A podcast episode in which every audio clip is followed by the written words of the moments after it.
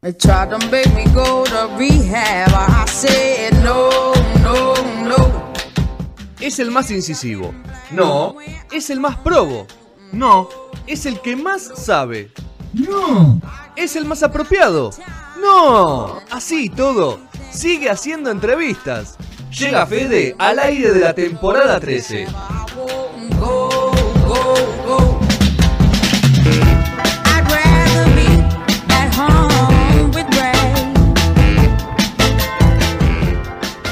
Cuarto bloque de No Sonoras, entramos en la segunda hora, 806. Hola Juli, Hola, ¿qué tal?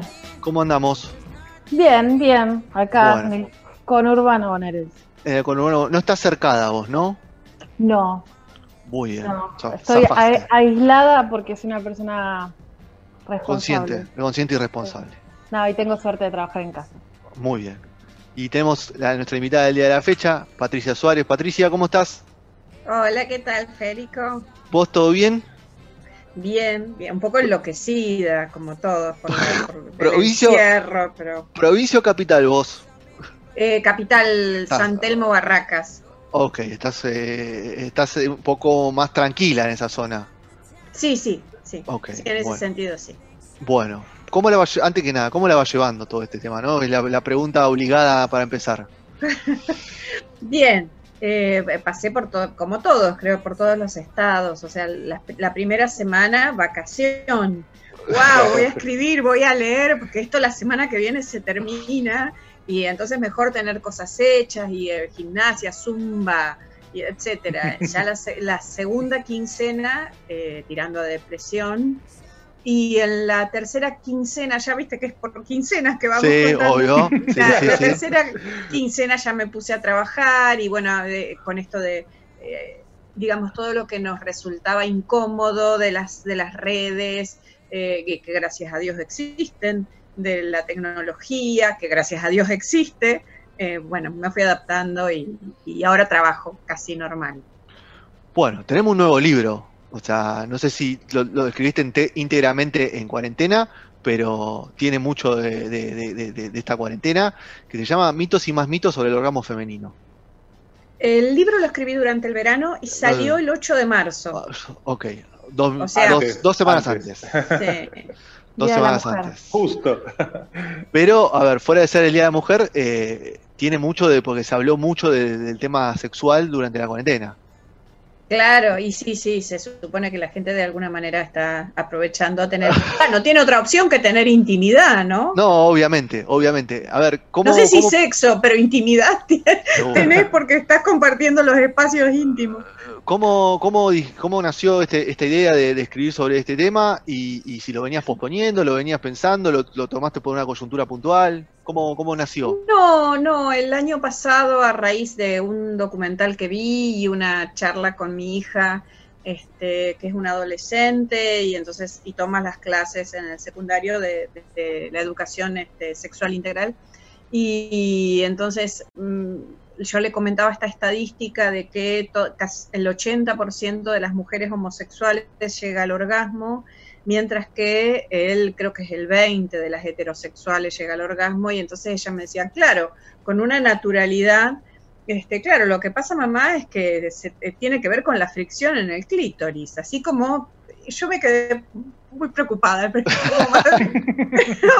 después, no, y después la- me produjo un- una inquietud porque si bien desde la década del 40 este, se considera, se sabe que esto es así, eh, y se dejó de considerar a la mujer que no tiene eh, un orgasmo como frígida, como neurótica, como estas categorías psiquiátricas muy fuertes, la realidad es que ese conocimiento no, no bajó como al, eh, al, pueblo, digamos, no bajó al común de la gente. Entonces por ahí una mujer no tiene un orgasmo y, y cree que es solo un problema personal. Muy bien. Bueno, eh, a ver, ¿vos crees que es un problema personal de la mujer o es un problema de todo, de- de- del patriarcado este que, y, y de todo No, lo no, claro. Por supuesto que primero creo que no, es- no es un, un problema personal, a menos que Cultural, sea un problema biológico como una cultural? clitoridectomía, O sino sea, es un problema cultural. Sí. es un problema cultural que hoy Sí. se está empezando a, a trabajar y las nuevas generaciones como tu hija Lo- Sí, lo-. Vos me decís que o sea, lo vienen tratando y, y vienen abriendo los ojos de quizás la- las que son mayores de 40, mayores de 35 y a los mismos hombres, ¿no? A nosotros, a nosotros directamente, creo que Sergio y Rodrigo van a sentir de cualquier edad, nos, nos abren totalmente, Sí. o sea, la, Sí, sí. la- Sin la duda. No, no, yo lo, lo que trato de lograr con el libro es que eh, precisamente el- el- la conclusión sea esa. Si una mujer no tiene un orgasmo, no es un problema personal, es un problema cultural. O sea, es cultural. Hay, hay que buscar qué pasó, cómo, qué, qué- dónde te criaste, eh, qué, qué concepto de sexualidad te enseñaron y bueno, desarmarlo, ¿no? Y eso, y esos mitos de que vos eh, lo nombrás en el título, eh, ¿a qué le atribuís? ¿Qué- De, cuál, ¿Cuál sería uno de esos mitos y a quién atribuís quién puso esos mitos? Porque los mitos alguien los construye, ¿no? Eh, bueno, vivimos en una sociedad patriarcal prácticamente de que el mundo es mundo. No sé si existió otra. Digo, en todo caso, el mito también sería pensar que existió un matriarcado del que no hay, este, hasta donde yo sé, por lo menos, o sea, quiero plantear la duda también, este, fuentes históricas de que haya existido un matriarcado. Entonces, todos los mitos sobre la sexualidad de la mujer fueron construidos por hombres también. Eh, el mito eh, que, es hermosísimo, el mito griego sobre de quién eh, goza más, si una mujer o un hombre, ¿no? Es un mito de la antigua Grecia. las mujeres no tenían la posibilidad de entrar en una cultura y generar conocimientos y intercambiar conceptos con los hombres, son masculinos. Ok, muy bien. Juli, ¿vos alguna pregunta? Eh, sí, ella, primero, hola Patricia, ¿no? ¿Cómo estás? Hola Este- Juli, ¿cómo estás? Bien, hablaste de la conversación con tu hija, ¿no? Y cómo tan suelta de cuerpo eh, tiró algo que, que, que por ahí no está verbalizado o, o no es conocimiento tan compartido entre las más grandes.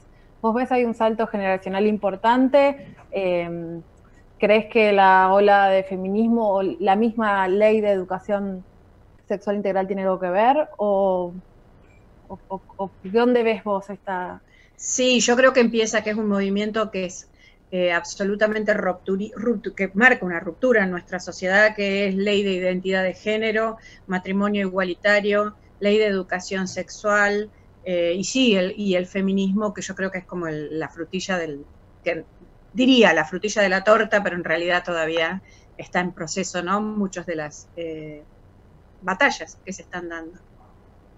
Claro, hoy eh, justamente bueno es el día de eh, uno de los días eh, importantes para la campaña del aborto aniversario, así que también estuvo en discusión hoy, Claro. esos temas mucho en los medios. Y es cierto que entre, por lo menos en experiencia personal, ¿no? Que entre mujeres, entre grupos de mujeres, que ya no se habla tanto tampoco del placer propio, sino quizás la sensación de estar educadas registrando el placer del otro, sea Sí, quien sea el ese otro, Sí, sí, sí. pero puesta en, en ese lugar. ¿Vos cómo, cuál ves o cuál sentís que es la repercusión que tiene tu libro respecto a eso? Eh, la verdad es que, bueno, como salió durante la cuarentena, digamos, si se empezó a leer durante la cuarentena, sé que se lee eh, y hay gente que hizo pequeños posteos y alguien que me dijo me encanta, pero viste que las redes o, este tipo de comunicaciones que tenemos no ha, eh, ha quitado lo físico, entonces no te enterás persona a persona qué pasó. Así que mucho no sé, pero sé que se está leyendo, espero que ayude a a descontracturar ¿no? un poco el, el pensamiento eh, más rígido, que es muy angustioso para, una, para vos pensarte fallida en, en algo tan eh, fundamental para una persona como es el sexo, ¿no? Sí, ¿Cómo es- es el esa- goce? Esa palabra que se habló tanto ¿no? el año pasado. Es como aberrante, ¿no? Eso, porque, o sea, es primero cercenar tus libertades y, y- y tu, y tu propio tu propio deseo, quizás también. Patricia, No, y además, eh, sí, perdón, perdón. Sí, sí, no, no, terminé la idea, por favor.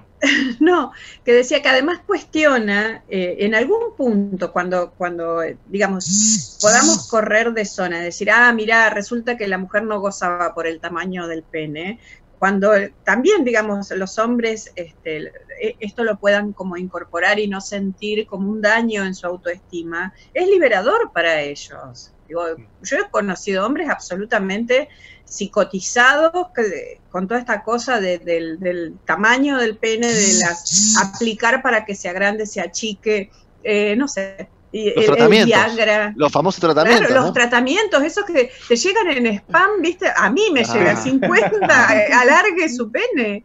O, más, si no, vamos más para atrás, los gualichos, ¿viste? Los, ¿Te de los gualichos de impotencia y todo ese tipo de cosas? Pero bueno. de las avispas de Mick Jagger, dicen también. ah, no, no, lo conozco. Ese no lo conozco yo tampoco, pero bueno. Sí, no, mitos, mitos. Te saco, te saco un poco de este, de este libro, Patricia, y, me, enfoco un poco en tu carrera.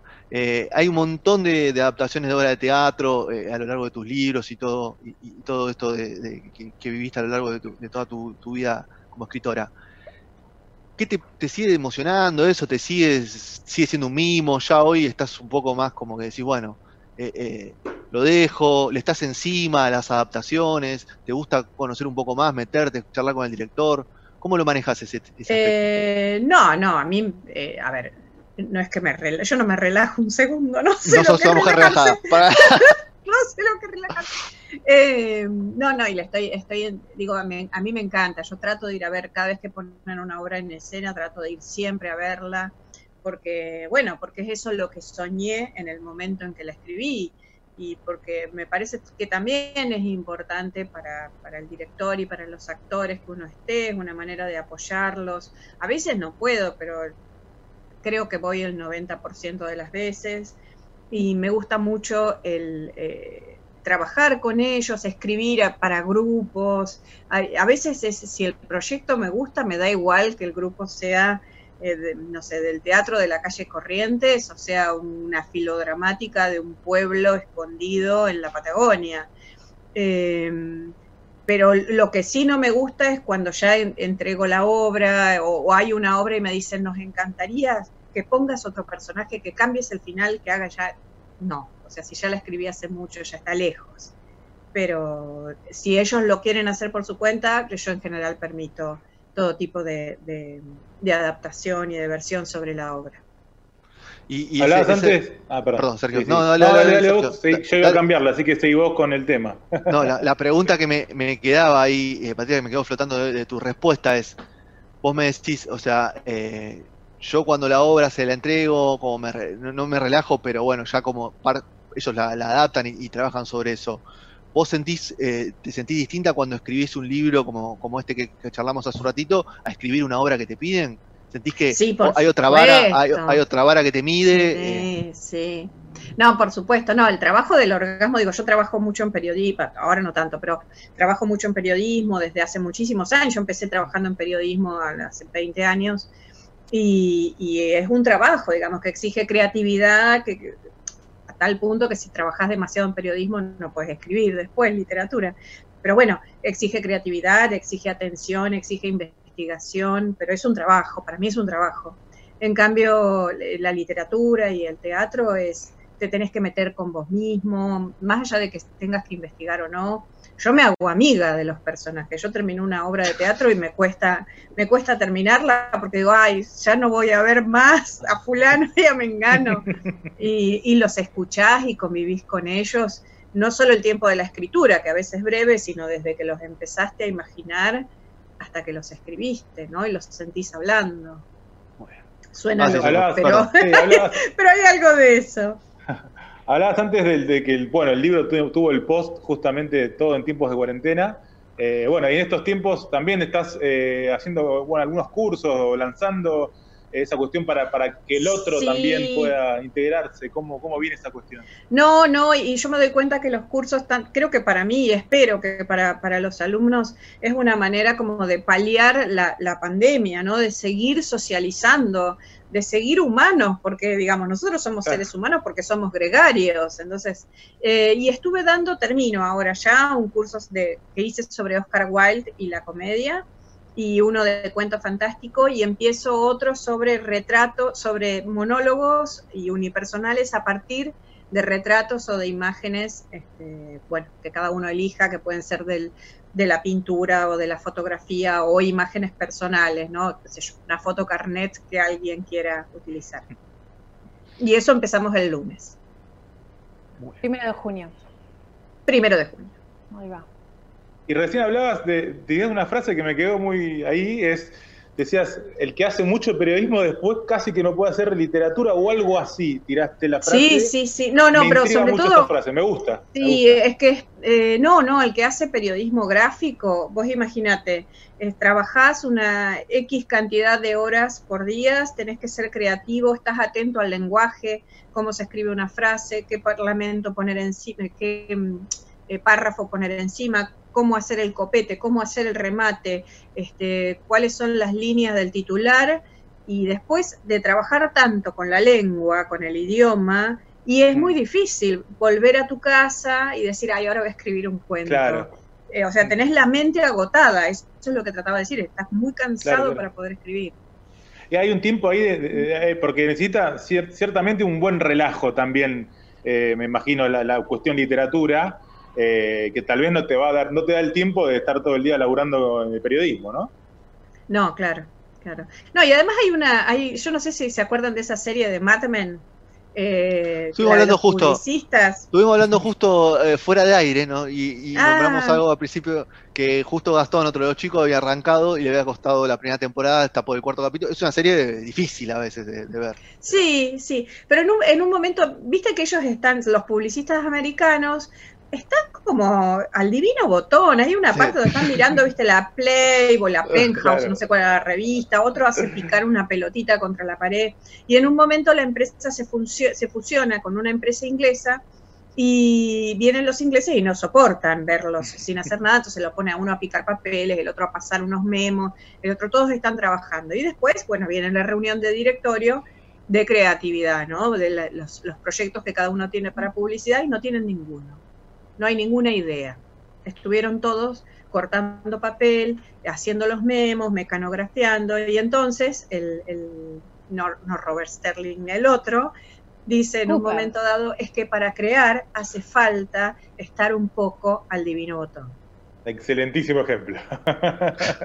Es que sí, es que no, la- si estás agotado, tus ideas no van a surgir. Puede suceder que vos trabajes en una verdulería y estés agotado de vender verduras, de subir las papas, de bajar las papas, y sí se te va a ocurrir una idea para escribir. Pero si estás trabajando en la, digo, eh, De lo eh, mismo. En, la- en lo mismo es muy difícil. Claro. Muy bien. Te saco de, de este tema. ¿Hay uno? No, quizá alguno quiere preguntar. Sí o No, No, yo quería, eh, quería volver al tema del orgasmo, ¿no? Eh, no, no, porque realmente me parece súper interesante eso, es como el- lo que vos contás de tu hija, cómo lo tiene naturalizado, digamos, cómo, y cómo eso antes no sucedía.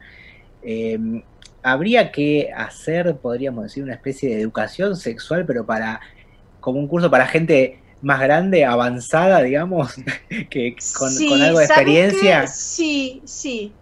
Sí, a lo mejor no sé si pensarlo como un curso, porque yo creo que, al- que a muchos les daría pudor. Eh, a nadie le gusta admitir que no es feliz en su vida sexual, sea por la, la- la disconformidad que sea. Eh, pero sí hacerlo como una especie de, hora extra, suponete, en un hospital, eh, de la misma manera que se podría promocionar la lectura, así decir, bueno, vamos a hacer un club de lectura entre las enfermeras, no sé, de la casa cuna. Eh, pero creo que sí, que podría ayudar mucho este, en, los, en los ámbitos laborales, crear pequeños este, grupos de, de- no sé si decir grupos de ayuda, pero siempre grupos para compartir, ¿no? De ¿Y qué- circulación. qué hay De la misma cierto? manera que te hacen compartir una reunión de marketing horrible, bueno. Claro. ¿Qué hay, qué hay de cierto, Patricia, respecto a de que cuando uno tiene más orgasmos, eh, real- eh, como que le mejora el sistema inmunológico, digamos, libera ciertas sustancias que le hacen bien al cuerpo? ¿Es, así? ¿Es cierto? Mm, No, la verdad es que necesitas un médico que te responda, no tengo idea.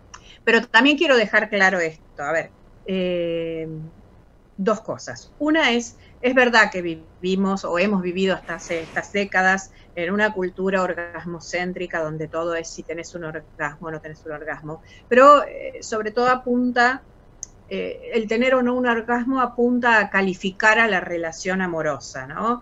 si tenés más orgasmos con alguien, ay, esa relación es divina, y pues en realidad puede ser que no, porque la Claro. persona con la que estás sea una más experto, más sensible, qué sé yo, y después sea una persona horrible en la vida cotidiana. Claro. Eh, claro, por eso digo, entonces, no, un orgasmo no te va a dar el, valor de la relación afectiva que estás viviendo.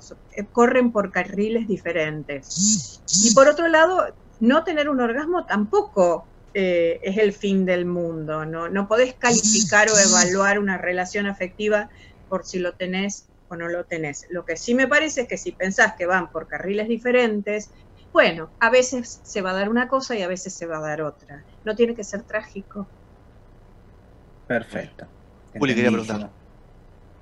No, que lo que decía ella, ¿no? Esos espacios eh, de circulación de palabra por ahí más, incluso adentro de las familias, en, por ahí em, hay ciertos temas que quizás desde la religión o desde ciertos em, como de ciertas moralidades o sistema de valores particulares se ven mal eh, y es más complicado con alguna generación, por ejemplo, de las familias, pero por lo general eh, las que más hablan de estas cosas son las más chicas y las más viejas.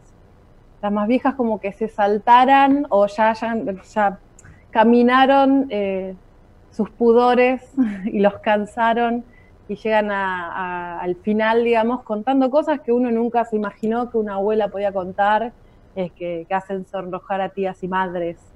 Eh, pero por ahí aprovechar esos momentos, eh, quizás de circulación de palabras, no solo en espacios laborales, sino también eh, familiares o, de vecinos, también se da. Bueno, en la ciudad de Buenos Aires es muy particular, pero eh, donde hay esta eh, brecha generacional, que son espacios por ahí para, aprovechar.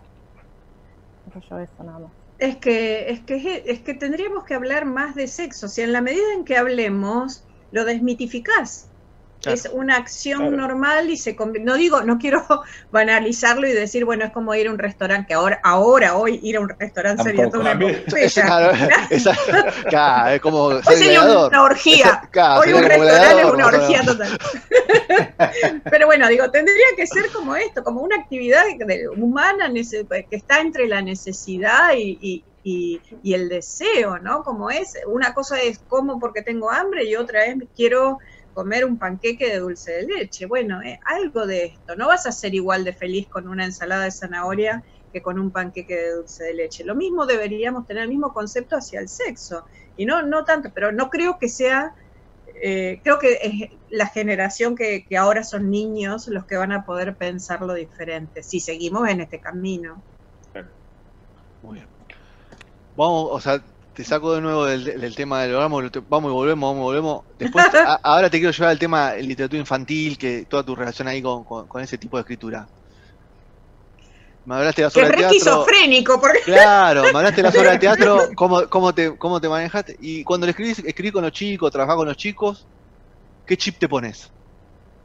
no, no, nada que ver. Bueno, no, es otro, otro, es un género literario aparte y no trabajas de otra manera. ¿Pero hay una estructura, una base tuya como escritora que se mantiene? ¿O, Eh, o a- sos- a o mí es camaleónico todo? Si escribo para chicos, me lo hago estando de buen humor. Eh, me parece el básico estar de buen humor, porque no podés llevar, o cuentes una historia triste o cuentes una historia humorística, alegre, no podés llevar un mensaje de pesimismo, o sea, no le podés escribir un cuento sobre los zorritos, donde los zorritos se van a extinguir todos en masa por el calentamiento global, eso es un horror. Eh, entonces digo, tenés que llevar un, un mensaje que si no es optimista, por lo menos sea de construcción de un mundo mejor, ¿no? Entonces, digo, me parece que eso es lo básico. A mí me gusta mucho trabajar con humor y con ironía en, en la literatura infantil y, y- y, bueno, sí, yo creo que hay un punto donde el humor me define, es lo que más me gusta, eh, de, la, de la ma- manera que más me gusta llegar a la gente. Creo que hasta en el libro del orgasmo hay un poco de humor. Y, y con las generaciones de chicos, eh, ¿fue cambiando tu escritura? Porque vos me decís, yo le, trabajo, le quiero trabajar en el humor, pero hoy el, quizás el chico de más chico no, no se ríe de lo mismo que se reía antes, o la inocencia No, eh, diferente. No, no es mi caso porque eh, yo no, no fui nunca muy cor- políticamente correcta, pero y además, bueno, ahora la- la- las editoriales para chicas, para chicos son algo que, que no existe, que está realmente muy reñido porque venimos de unos años muy duros editorialmente y bueno, con esto es un desastre. Pero además las editoriales en general para subsistir subsistían de subsidios del Ministerio de Educación que envía los materiales a las escuelas o de, en una relación con el sistema educativo muy estrecha. Y eso hacía, eso determina de alguna manera los textos infantiles, que no haya violencia, eh, que haya las menores transgresiones sociales para que el libro se pueda vender en una escuela católica, por ejemplo. Eh, entonces, eh, en ese sentido, creo que al revés, que la literatura respecto de hace, cuando yo empecé hace 20 años, la literatura para chicos se puso un poco rígida, un poco gasmoña, así un poco ñoña.